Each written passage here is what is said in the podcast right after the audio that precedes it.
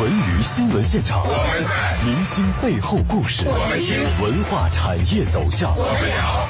周一至周五中午十二点，文艺大家无所不谈，文艺大家谈。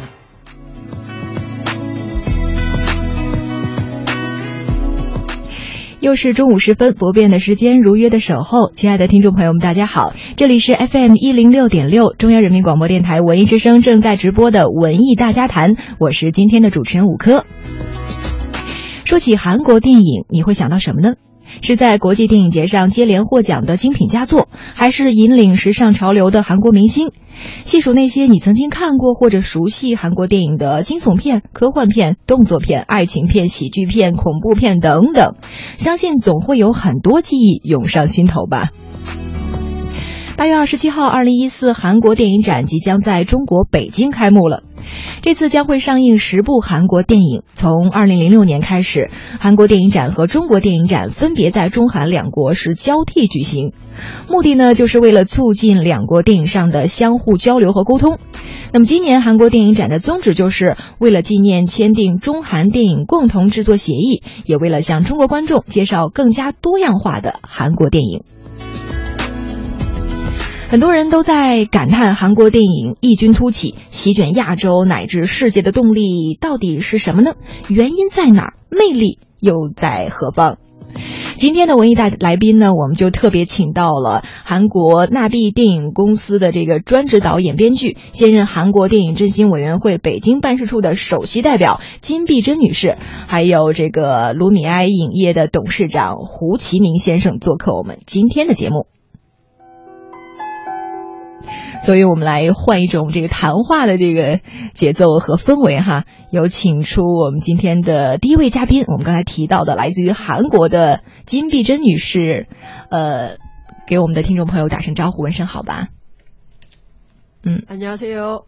啊，안녕하세 요。 大家你好。嗯啊，我是韩国电影正式委员会中国代表处的代表金碧珍，嗯今天跟观众朋友们。 特别高兴，嗯，来到我们的节目当中说一说韩国电影的这个发展渊源，包括今天要重点的来介绍这次的韩国电影展了哈，嗯。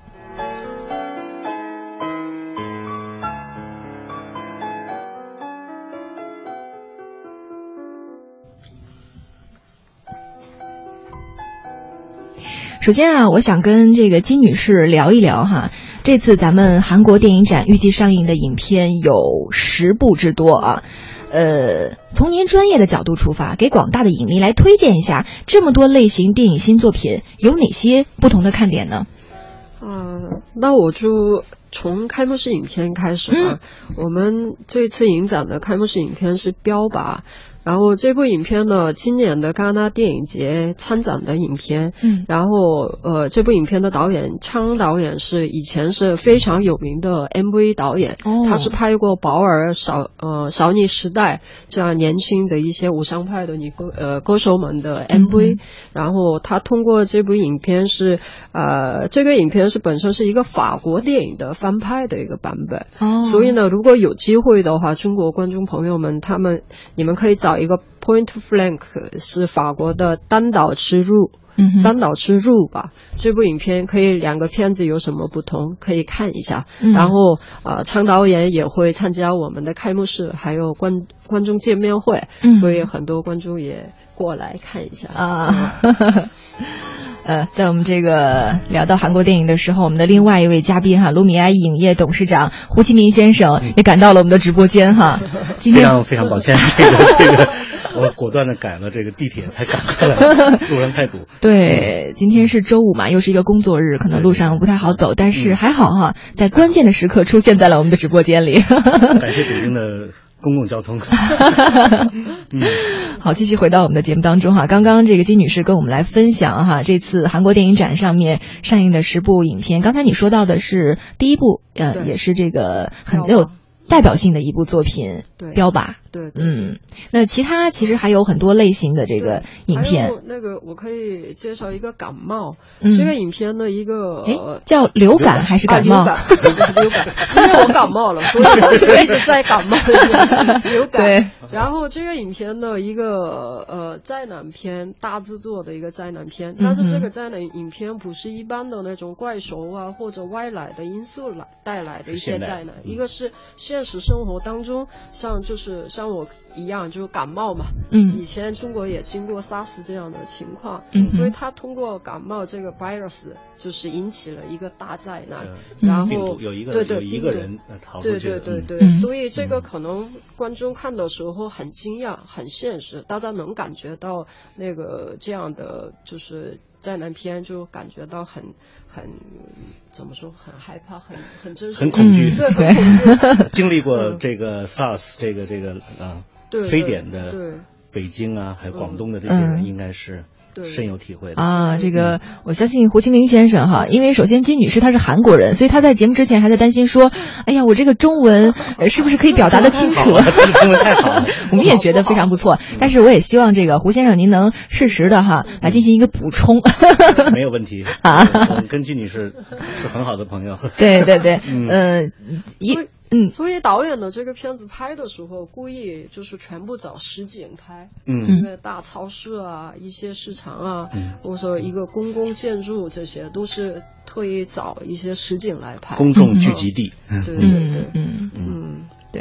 呃，其实我们今天在节目当中也会，呃，在应该是小五十分钟的时间里面哈，慢慢的把这十部电影陆呃陆续的推荐给大家。其实另外呢，我们都知道哈，一部优秀电影的这个呈现和展映，必然是和优质的影院分不开的。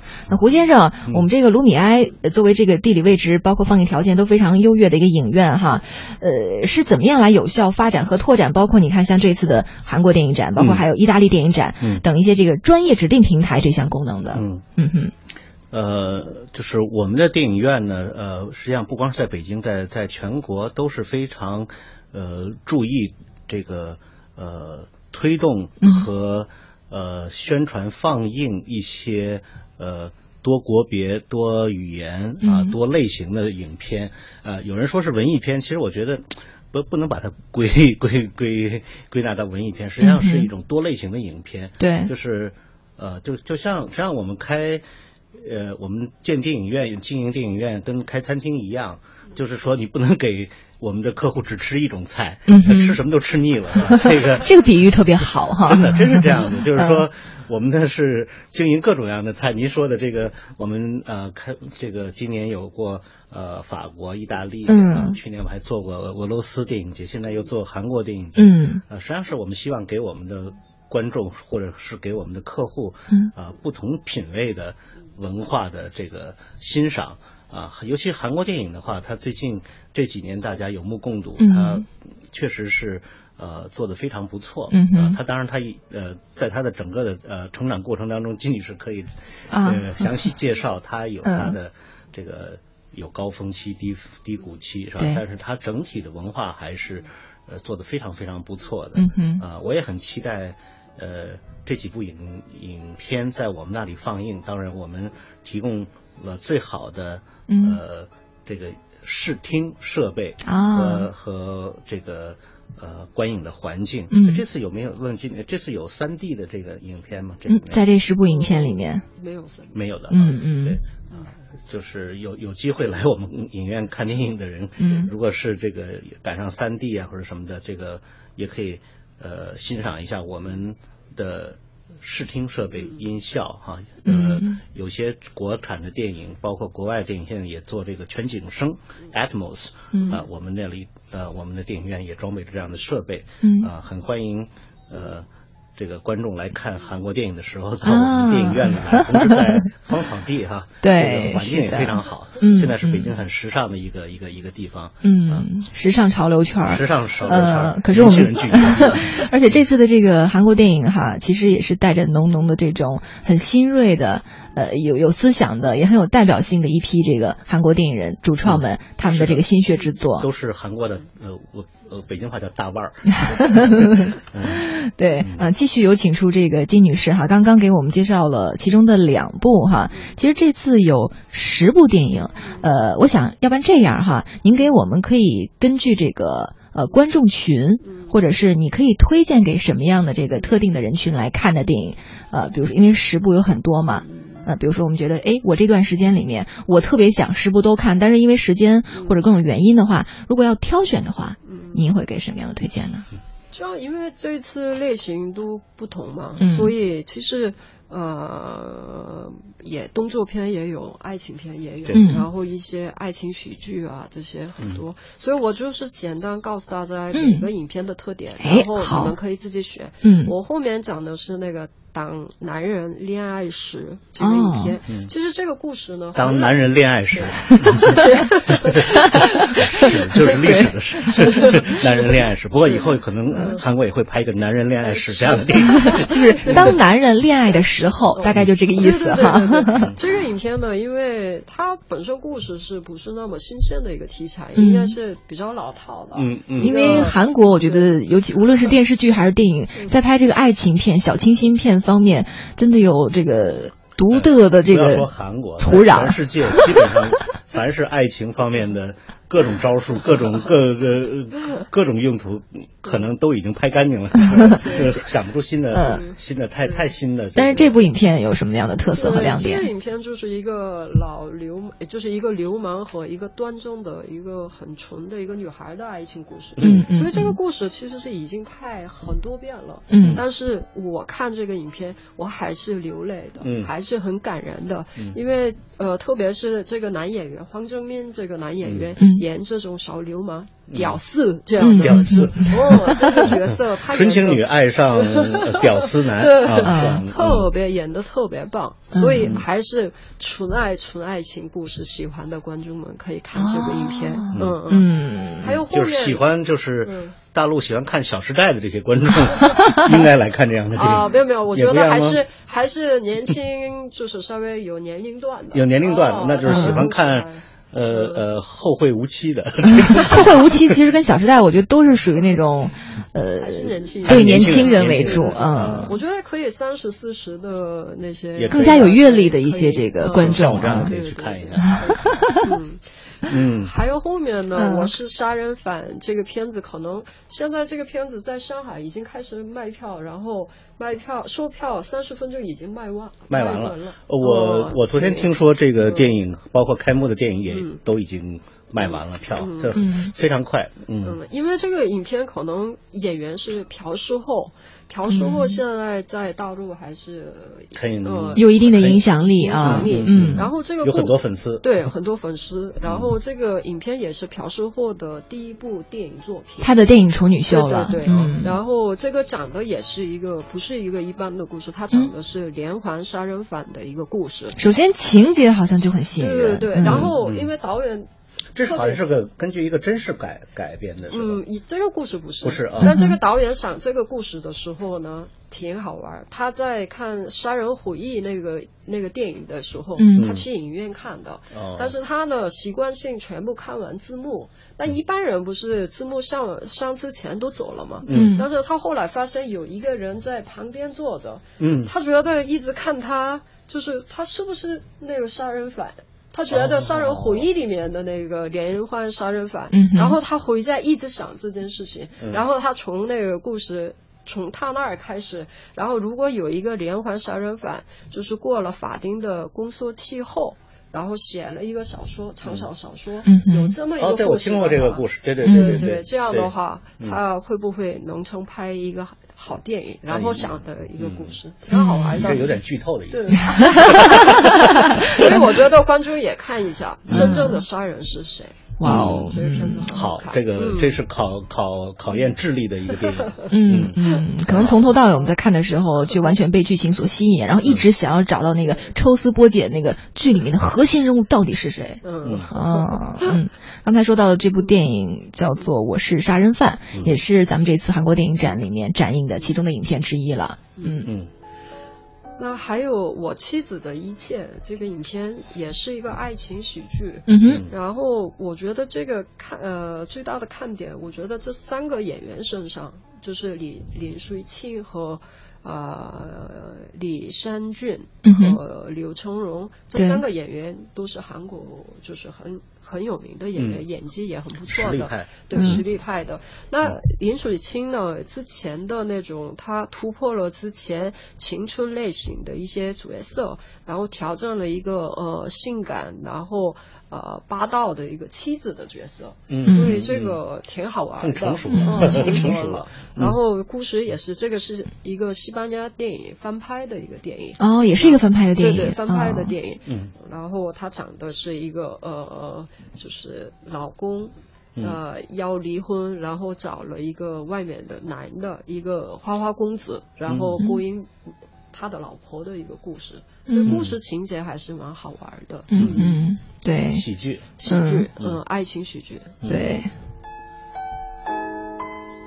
所以我们在听节目的过程当中哈，大家如果对于这个韩国电影有哪些自己的这个感触和观点哈，包括想要对两位嘉宾问的一些这个问题，想要探讨的一些这个，呃，你认为关注的一些特别有意思的点，都可以在微信公众账号里面找到文艺之声，直接用文字来回复交流，我这边都可以看得到，或者在新浪微博当中寻找到文艺之声的认证微博或者我的个人微博五颗 CNR，在我们今天的直播帖后面留下你的感受和评论都是没问题的。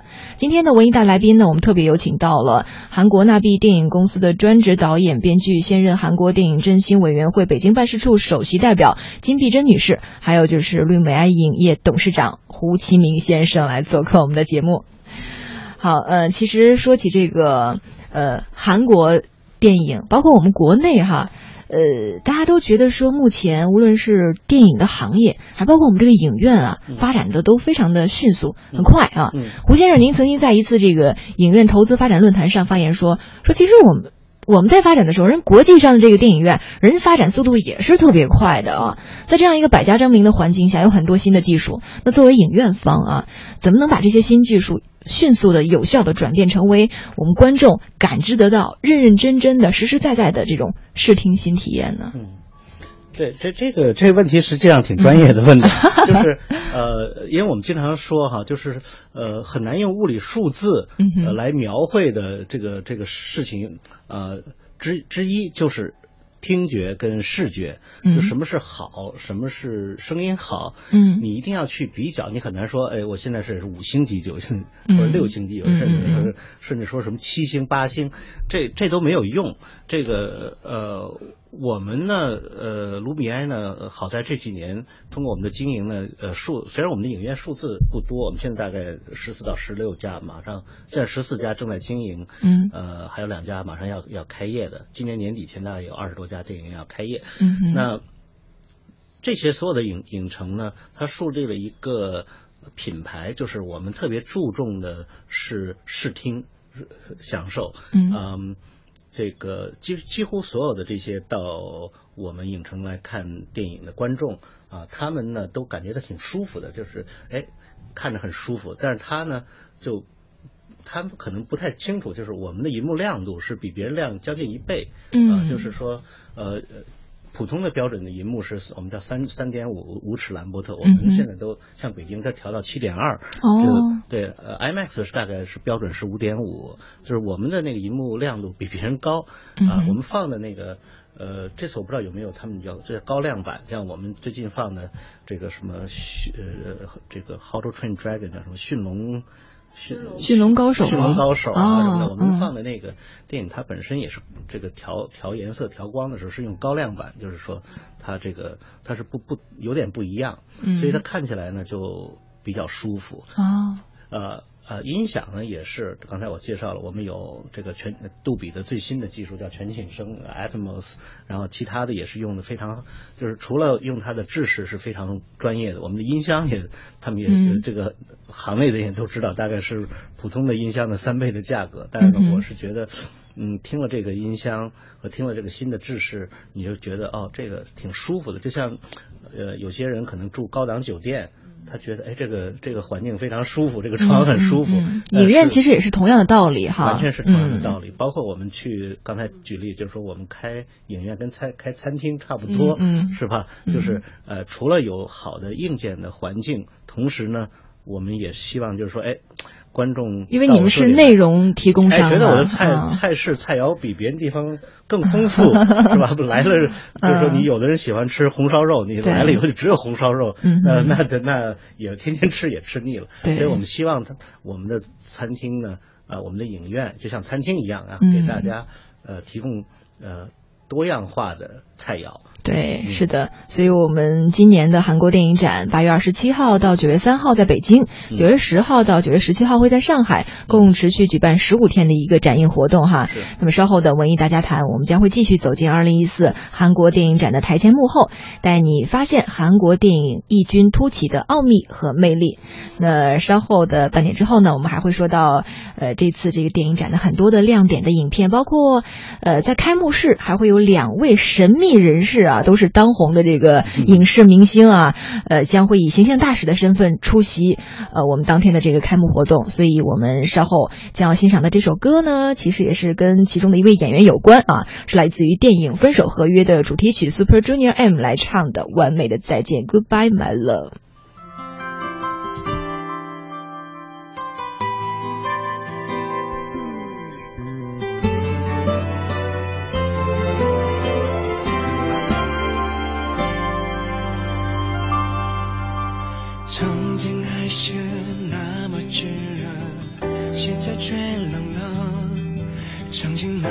心里什么时候？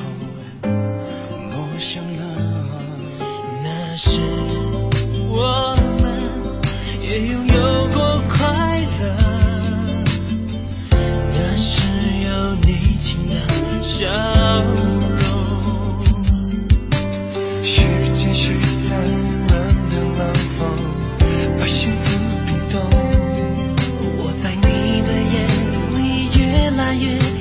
到快乐看见我懂你没说出的痛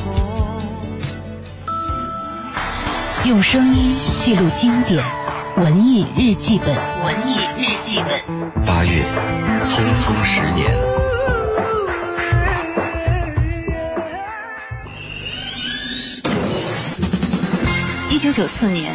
漫画作者青山刚昌开始在少年 Sunday 上面连载一部和一个侦探小鬼有关的漫画，这个小鬼叫江户川柯南。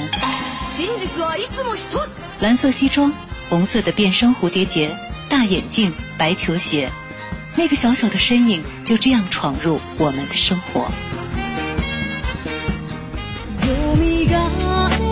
一九九四年到二零一四年。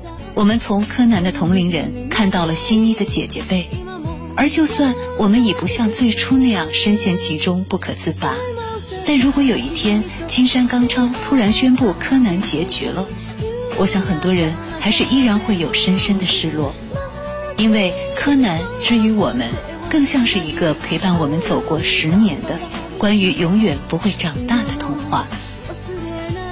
其实我们都无比清楚。那个戴着眼镜的小侦探已经在二次元的世界里度过了将近二十个新年。有时我们也好奇，如果没有动漫这个时间作弊器，一切会变成怎样？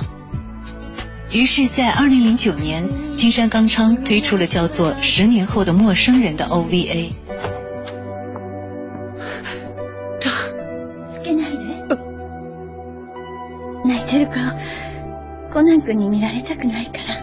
一部没有案件的特别版，却看哭了一大批人。看着米花町的物是人非，已经升上高中的少年侦探团；看着面露沧桑的蒙大叔小五郎，依旧对嫁作人妇的冲野洋子念念不忘；看着即将接受新出医生求婚的小兰，还有终于长大了的柯南和小哀。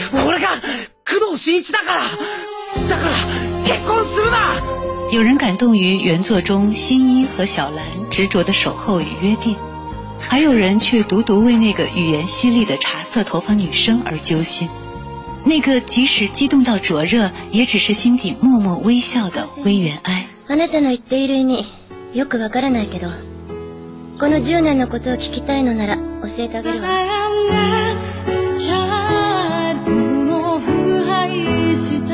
在所有人狂欢或慌乱的时刻，他总是躲在镜头的一角，冷静而沉稳地洞察一切。他不会眼含泪水喃喃自语着“新一救我，新一你在哪里”，而注定他只会说“工藤你不要来，工藤你不要死”。看着他瘦小的背影，我们不敢揣测青山刚昌是否会给他一个完美的结局。江户川柯南也好，光彦也好，但我们也真的太希望他一路孤单寂寞的人生能有一个人带给他最纯粹的守护和拥抱。十年到底是多久的一个时间？从一九九四年到二零一四年，如果你真的是柯南的死忠粉丝，相信不会真心期盼他结束的那一天的到来。既然我们都已经又等了十年。那么就不在乎，再等十年吧。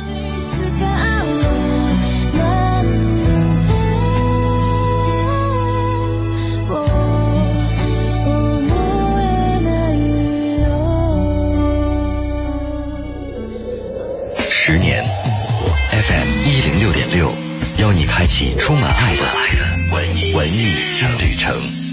回听本期文艺日记本，请登录蜻蜓 FM 文艺之声专区。全程扫描交通路况。我们来了解一下路上的最新情况。西二环官园桥到复兴门桥的南北双方向主路车多，行驶缓慢。辅路目前在儿童医院门前有车辆排队的情况。南三环的刘家窑桥的东西方向呢，车辆也是行驶缓慢的。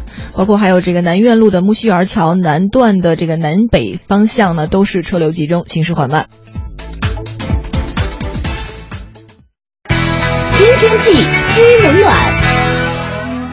继续了解天气状况。北京今天白天多云转阴，有雷阵雨；夜间阴有雷阵雨转多云，气温三十到二十二摄氏度。由于昨天晚上的北风很给力，所以今天的大气透明度还是相当不错的，适合朋友们开窗，让室内适当的通风。提示外出的朋友们随身带上雨具。稍后是正在为你直播的文艺大家谈，不要走开，精彩继续。人保电话车险邀您一同进入海洋的快乐生活。夏天来了，越来越晒，还让不让我出门验车吗？美女，你还不知道？投人保电话车险，四零零一二三四五六七一二三四五六七，满额就能尽享人保车险管家代办验车服务。上门接车，当天验完，当天还车，不怕太阳晒不晒。关键看你保没保。电话投保就选人保。四零零一二三四五六七。欢迎收听海洋的快乐生活。大家好，我是海洋。海洋啊，被那个女朋友派出去干啥呢？买买那个火车票。哎呀，说那个过两天出去溜达去。过了好久才回家，女朋友就问他怎么回事啊？让你买个火车票，怎么就这么半天呢？我刚才问你。可你不是说排队的人多不多？你说不多吗？杨哥说：“什么媳妇儿，排队的人是不多，那你怎么这么久才回来？不排队的人多。”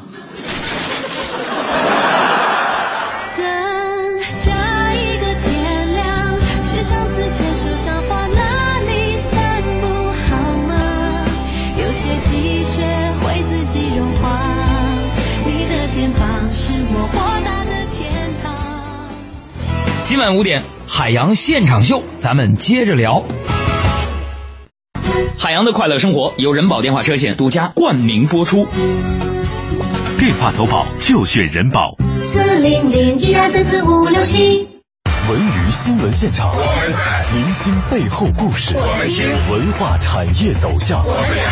周一至周五中午十二点，文艺大家无所不谈。文艺大家谈。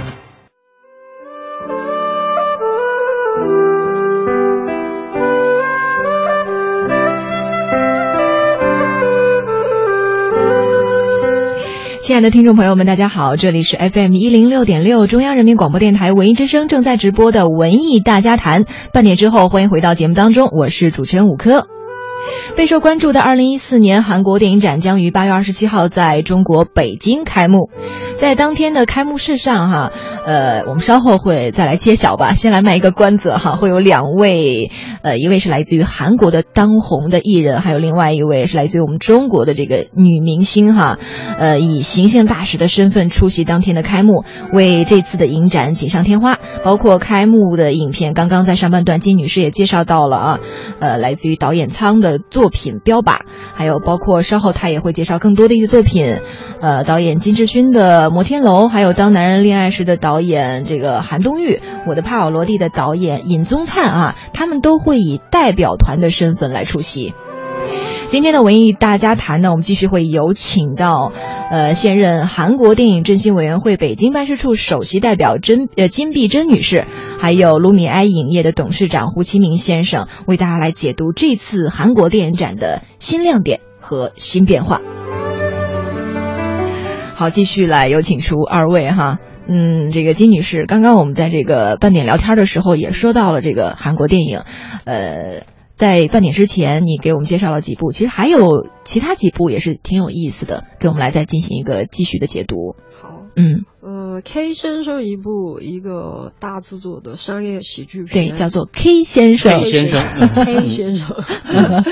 呃，这部影片呢，就是一个商业喜剧片嘛。嗯。然后它它里面两个演员是韩国非常有名的那个雪晶球，雪晶球是演的是呃监视者们，还有素媛，嗯哼，素媛，素媛，海云台，哦，海云台，啊的。韩国实力派的一个男演员，嗯，还有文素利，文素利也是呃通过李长东的《绿洲》啊、《薄荷糖》啊这些影片，然后金泰勇导演的《家族的诞生》的呃女演员，他们两位之前播通过《薄荷糖》演过呃演演过一部戏，然后十年后就是 K 先生这部影片通过这部影片再一次演夫妻的，嗯。应该很好玩的一个喜剧片，对。嗯，但是那个海报的那个样子有点像是一个动作片，对，带一点动作，因为它长的是有尖点。哦，嗯嗯，对。刚刚介绍到的是 K 先生，那下一步将会给我们带来什么样的作品？呃，恋爱的温度，这个恋爱的温度，恋爱的温度，可以吗？可以，可以，翻译非常标准。对，嗯，呃，这部影片是一个。办公室恋呃爱情爱情故事，嗯恋情的一个故事，什么类似于中文说杜拉拉？嗯，对，但是它。就是可能比杜拉拉更真实一点，真实。嗯，导演为了就是谈一个爱情片写剧本的时候，他要一定要很真实。嗯哼。然后他讲的是一个不仅是刚刚开始怎么谈恋爱，但是后面就是一直在不断的吵架分手这样的一个呃一个故事。恋恋人之间的故事。对对对，它不是一个刚开始的谈恋爱的故事，就是一个整个爱情的一个故事。导演之前也讲过。他觉得就是写剧本这一块，像悬疑啊、动作啊这样的类型片，可能越逻辑化，可能剧本是更完整的。嗯，但是这种爱情片，一旦你是理性的、逻辑化的话，嗯，那这个就完蛋了，写不出来一个好的爱情片。嗯，所以观众也感觉到一个真正的我们我们觉得感受的一些爱情是什么。嗯，所以可以。啊，年轻人就不光是美好的，嗯，所以现在恋爱的那些年轻人可以看一下，但是我怕看完以后分手啊。啊，不用担心，恋人他们如果真是谈恋爱的时候，他们是会在一起的。呃，就是纯属虚构是吧？应该有这么一个想法。对，现实生活里什么样都都有。对对，经常吵架嘛，恋爱本身是吵架，吵架不断的这样，嗯，不断的吵架，然后不断的这个加深自己的双方的感情。所以这也是感情路上的历练了。嗯，看完以后大家都可能哦，这是我的故事。哦，这部影片的这个关键词之一就是真实。对对对啊，呃，那接下来还有哪些影片给我们推荐？后面是有《摩天楼》，嗯，灾难片是吧？灾难片，摩天楼，摩天楼，这个影片是一个火灾的大灾难影片。我当时看到海报的时候就觉得特别的震撼。嗯，我不知道中国观众有没有看过美国版的七十年代拍的那个摩天大楼失火机那个呃 Towering 那个影片，可能这个是韩国版的。哦，也是像你刚才上上半段介绍的，也有一点点翻拍的意味吗？哦，还是它完全是一个全新的故事？不是，也不是说题材是一样的。对他导演也说过，他觉得这这样的一个大制作的灾难片，一定要按照一个呃类型的呃呃结构来走，所以他可能会取得了一些某一部分，但是不是说完完全就是按照那个来走。所以他这个影片呢，不是以两个个体的英雄的故英雄的故事，嗯，它是而是就是很多人如何面对火灾的。这么一个故事，嗯，所以我觉得，呃，看的时候呢，包括就是这些电脑特技啊、画面啊这些，可能观众都觉得很很惊讶。嗯嗯，这部影片，比如说在我们卢米埃队播放的时候，我想问问胡先生，咱们那儿有什么特色？比如说刚才呃金女士介绍的，你看有这个爱情片儿、文艺片儿，还有这种灾难片儿。嗯嗯，我我觉得就是呃，尤其是在呃电影画面上的下。功夫在声音上面下功夫的这些电影，呃，到卢米埃电影院去看就特别有意义，因为我们不同在哪儿？不同的呢，我刚才讲了一个是我们的银幕亮度非常的高，嗯啊，这个也很细致，呃，同时呢，就是说如果它的声音做的非常好的话，在我们那里的还原是非常好，因为我一直就是呃坚持我们的一个理念，就是电影院它是还原电影制作的地方。呃，怎么理解呢？就是说，嗯，首先，呃，他拍拍电影的这个方式，他要有，他比方说他是用彩色，嗯拍的，还是用黑白拍的啊？如果我的电影院里可能有特别好的设备，呃，是是是多少多少四 K、八 K 什么这种颜色的，但是你拍电影的人用黑白拍的，那到我那里就没有优势。对，所以我们呢，拍电影，我们的电影院里面呢，采用的所有的设备。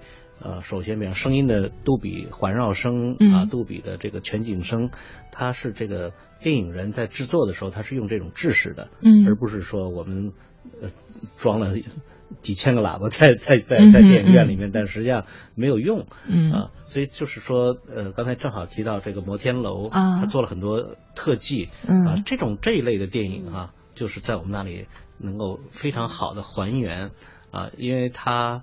这个呃，尤其是一些靠颜色、靠画面渲染这个故事的，实际上我经常说，就是给人很多的这种视觉冲击的这个影像的不光是一个剧本和加上一些表演，它实际上电影它是有自己的表演，这个这个描述一个事件的形式的，就是说有些画面它给你带来的震撼和它用画面去讲的故事，嗯，包括它的音乐配上去给你讲的这些故事是能够打动你的啊。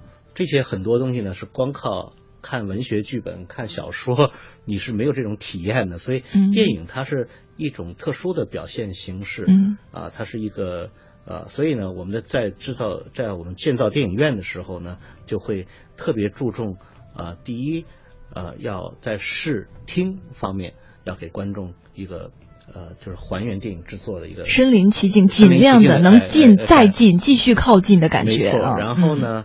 呃，当然，在我们那里，呃，座位也是很舒服的啊。这个现在有很多大胖子啊，这个这个坐在我们那里。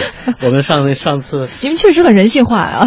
啊，呃，对啊，我们的那天，呃，因为姚明在我们那里，这个像他那种大高个儿，高个儿，然后坐在里面 还还挺宽敞的。是吗？然后呢，这个那么那么重的人坐在我们那椅子上，我们我们有个呃小妹妹，嗯，就发了一个呃照片，说你看我们的我们的这个呃座椅是经过这个这个承承重的这个测试，他就放了一个姚明有真人的一个检验啊。对对对，嗯。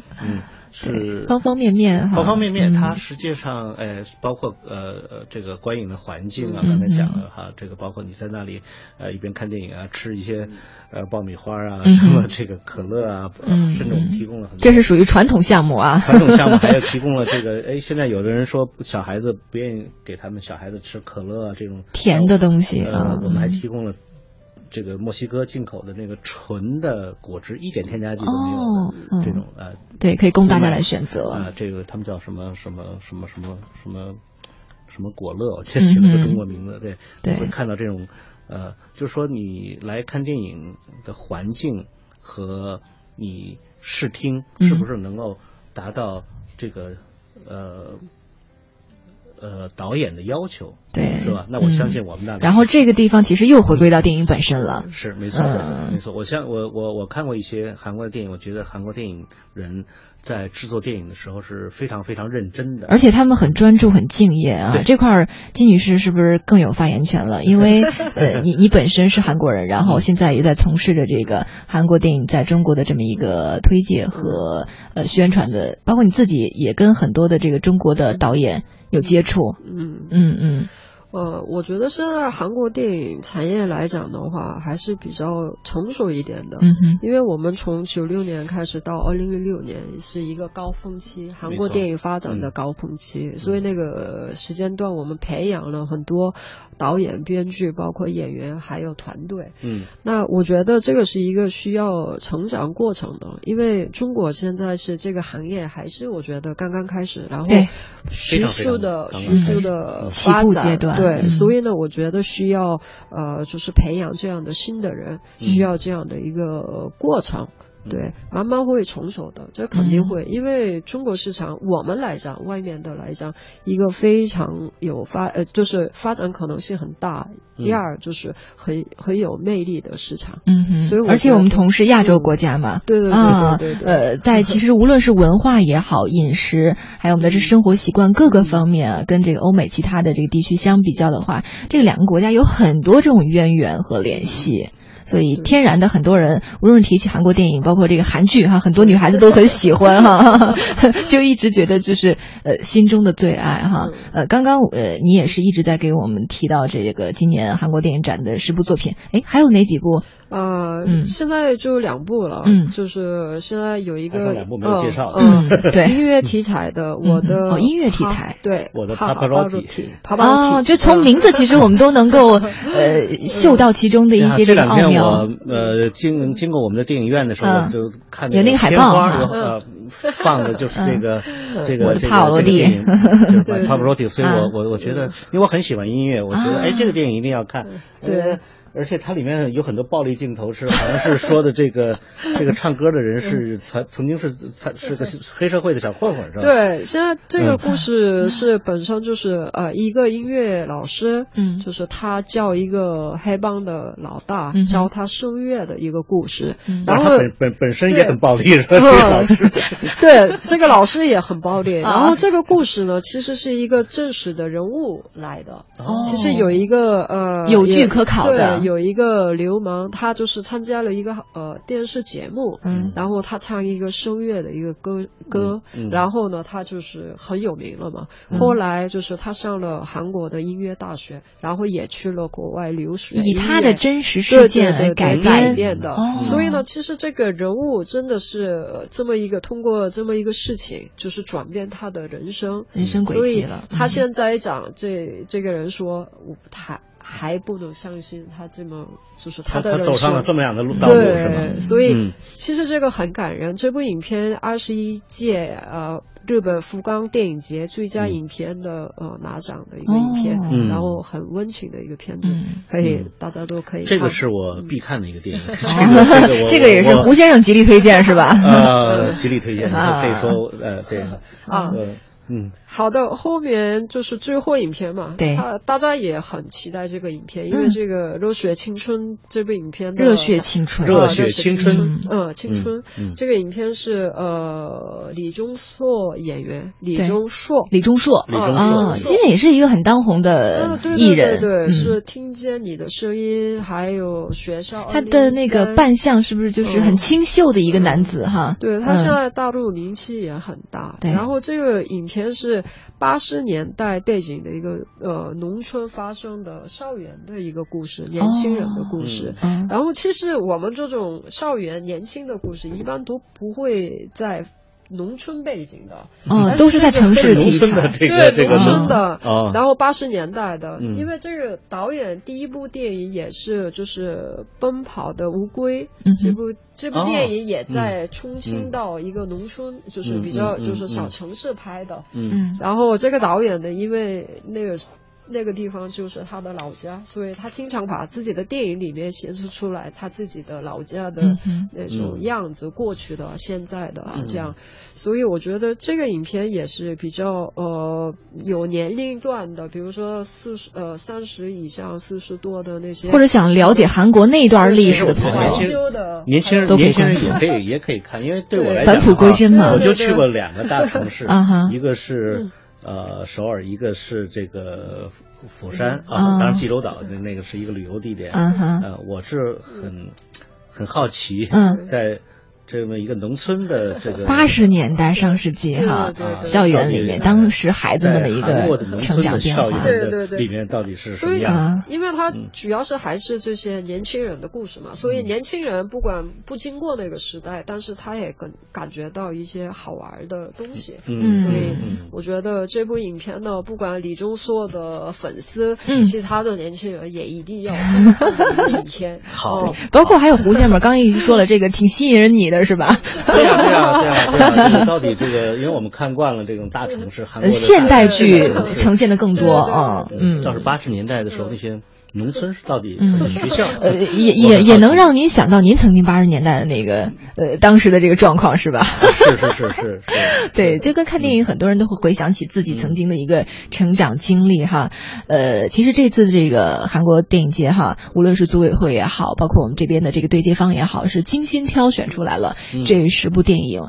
呃，在我们北京地区哈，这段时间会展映，包括我们的这个卢米埃影城芳草地点哈，也会进行一。系列的这个推广，啊，如果感兴趣的朋友们都可以来赶紧的哈，抓紧这个机会哈，抓紧时间赶紧买票 呃！现在通过时光网，通过这个我们的呃呃，就是汉语拼音卢米埃点 com，如果是英文的听众的话，可以到到到 lumiacinema dot com 去。呃，看这些影影讯，嗯，然后呃，可以在网上可以通过手机来订票，嗯，啊，我们也拿到了广电总局给我们刚刚发的这个这个这个这个编码，所以通过我们的 A P P，通过我们的呃网站啊，大家可以选座订票，呃，赶快去订。我听说昨天已经卖了将近四百张票，对，所以还有那个。就是卢米埃以外，，MoMA 还有 CGV 那个哦，对，有有还有那个两家影城，清河，嗯，就是银堤港那边哦，银堤港，银堤港和秦河。啊，我知道。所以这四家影院赶紧去买票，要不然没票了。好，看一看我们的时间哈，这节目已经快要接近尾声，但是我们还有一个悬念没有揭晓。我们在半点的时候说，我们这次的这个呃电影展哈，呃有一个很大的亮点，就开幕式有两位特别的这个大来宾，也是影视红星哈，呃将会以形象大使的身份出席。呃，金女士给我们来透露一下吧，这两位。我发音不太准，是吗？你你先说一下我们。硕 很标准，张根硕，对，就是这个亚洲王子之称的这个演员张根硕，还有白百合小姐啊，就白百合，就是那个《失恋三十三天》，还有《分手合约》里面我们的中国的女演员。啊，这次你看这个韩方选了一位，中方选了一位，对，呃，就什么样的一个契机就选定了这两位当红影视明星？因为白小姐的话跟韩国的团队已经合作过嘛，因为《分手合约》是一个合拍片，哦，所以我觉得她跟一些韩国导演合。合作的非常愉快，嗯然后拍的一个很好的作品，嗯所以我特意请他，然后他也很愿意参加我们活动，我也非常感谢他。对，然后张国硕是确实现在年轻的当中就是最红的一个。男明星，嗯然后我个人也非常喜欢他，啊所以张国不管是张国色的粉丝，还有 他的粉丝好像基本没有什么年龄段哈。对 对对，所以。所以希望多宣传一下。然后张国硕也是非常呃想来中国嗯，好，嗯，对，那那这还有一个小问题哈，就这两位形象大使都是现在很多年轻人非常喜欢的嘛。他们两位在这次韩国电影展上的任务和职能是什么？都做些什么？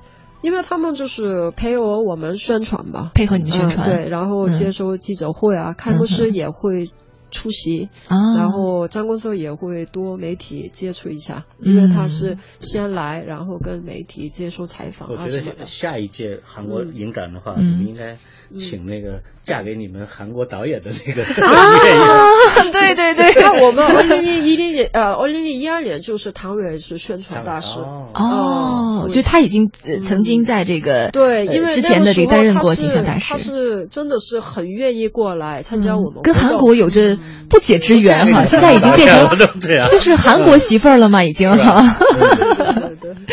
是的，下次考一考他的韩韩国话讲的怎么样？呃，好像还不错。我在一些这个宣传上面看，可以简单的说一些这个韩语哈。那肯定越来越好吧，因为啊老公是韩国人。天天有有家教，有家教。是的，呃，我们这次在八月二十七号呢，二零一四韩国电影展就会在中国北京开幕了。其实一个特色就是从零六年开始，韩国电影展和中国电影展是分别在中韩两国交替举行的。那其实意味着今年是在中国，明年我们就会有这个呃电影展在韩国，然后呃是用我们中国的这个电影作品在韩国那边做推广。到时候这个金女士也会参与其中吗？嗯啊，会有的。嗯，会有的，因为现在对他作为这个中韩电影方的这个呃一个中间的力量、桥梁的作用，一直在致力这方面的这个呃一个一个工作。对，因为韩国电影振兴委员会的呃中国的代表处其实是一直以来中韩电影的交流嘛，嗯。然后其实我们呃刚签了合拍协议，嗯然后这样的就是政府支持下，我觉得两国的电影的交流肯定越来越多。嗯，是的，所以也期我们作为待。电影院的经营方，也非常希望有更多的韩国电影在我们那里放。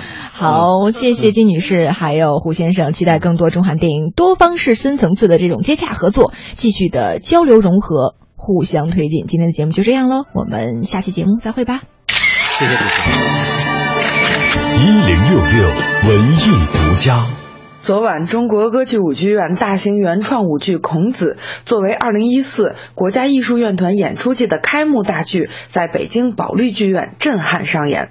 这部舞剧的总导演孔德新是孔子的第七十七代嫡长孙，无论从家族血脉上还是艺术修养上，都对孔子这一人物有着自己独特的解读。他向我们讲述了自己创作的这部剧是想要展现那个活生生的一代圣人。我觉得他应该离我们老百姓近一点，因为他是我本家人。然后我从小，呃，耳听目染，我会觉得他离我很近。但是，当我呃随着我年龄的增长，我就发现现在当代的一些一些一些年轻人，他对孔子的这些理解，包括对孔子的就是认识很远，而且就是比较浅。所以我觉得，嗯，让孔子更走进老百姓的心中，因为我觉得一个伟人、一个圣人、一个有思想的这样的一个人，他不可能一帆风顺，他也肯定是历经磨难，对他的那个心智上面肯定是有一定的挤压吧，他才会成长的会比别人更快。作为孔子的后人，在导演的心中，孔子又是怎样的一个人呢？他首先特别执着，不执着的话，他肯定不会十几年列国，他一直在走。他不会因为自己的这些思想没有得到认可而一直在去坚持。其二，我觉得他一个一定是很善良的一个人，尊老爱幼，然后又非常的懂礼礼节，然后非常尊崇礼礼仪，是一个非常有规矩的一个人。就是像现在所谓的说君子，有那么多的弟子愿意跟着他的话，他肯定是一个很好的老师。在剧组里，这部舞剧当中，孔子的扮演者胡杨一直被当作是古代人。一方面，他的外形酷似古人；另一方面，他平常也喜欢穿汉服，并酷爱中国古典文化和国学。而对于自己所要扮演的孔子，他也有着自己的看法。我觉得他肯定是一个很快乐的人。那么，所以在这个舞剧里面有很多的篇幅，既描绘了他的所遭受的一些。非常黑暗的一面，但是更多的也体现出他的乐观，他的快乐。他是一个很快乐的小老头。舞剧《孔子》共分为六个部分，每一部分都设计了极富历史意蕴和民族特色的舞蹈。